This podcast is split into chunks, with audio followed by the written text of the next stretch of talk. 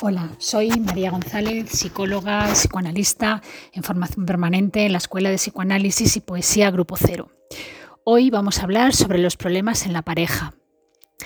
Muchas parejas llegan a consulta con una relación muy deteriorada, con problemas de comunicación y con tendencias agresivas y hostiles entre ellos y consecuentemente en el entorno familiar.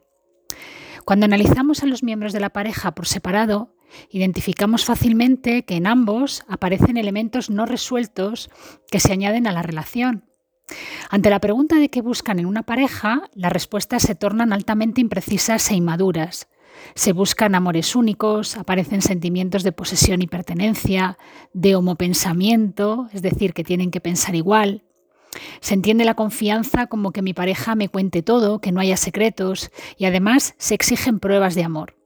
En definitiva, existen demandas que lógicamente no pueden ser satisfechas y que generan sentimientos de frustración e insatisfacción que terminan provocando un gran deterioro en la pareja y consecuentemente en la separación.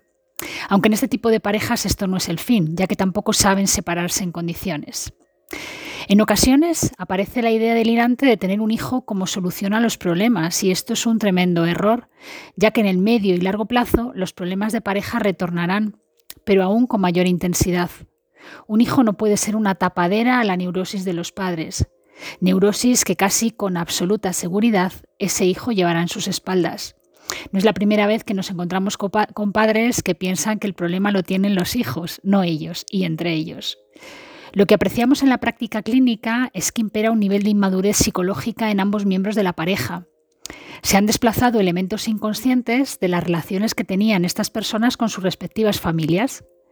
Es habitual que la mala relación que tenían con el padre, la madre o los hermanos aparezca en la pareja o parejas, ya que hay una repetición de conductas antiguas del pasado que si no pudo cambiar o modificar las va a repetir con absoluta seguridad.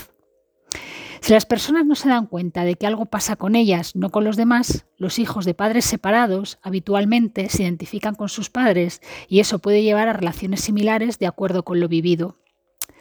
En estos modelos de relación inmadura, cuando la frustración lleva a la destrucción, los sentimientos son los que median todo. Echan la culpa a la otra parte de lo que me sucede y no me cuestiono a mí mismo.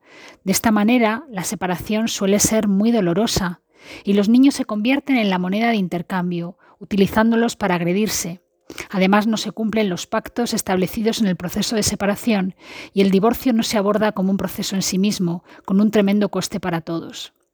Afortunadamente, ya son muchos los abogados que recomiendan, en caso de separación, consultar con un psicoanalista, que ayude a la pareja a establecer pactos y acuerdos beneficiosos para todos, más allá de los afectos y los sentimientos, que además de no aportar ningún valor, no llevan a ningún tipo de avance y cierre de la relación.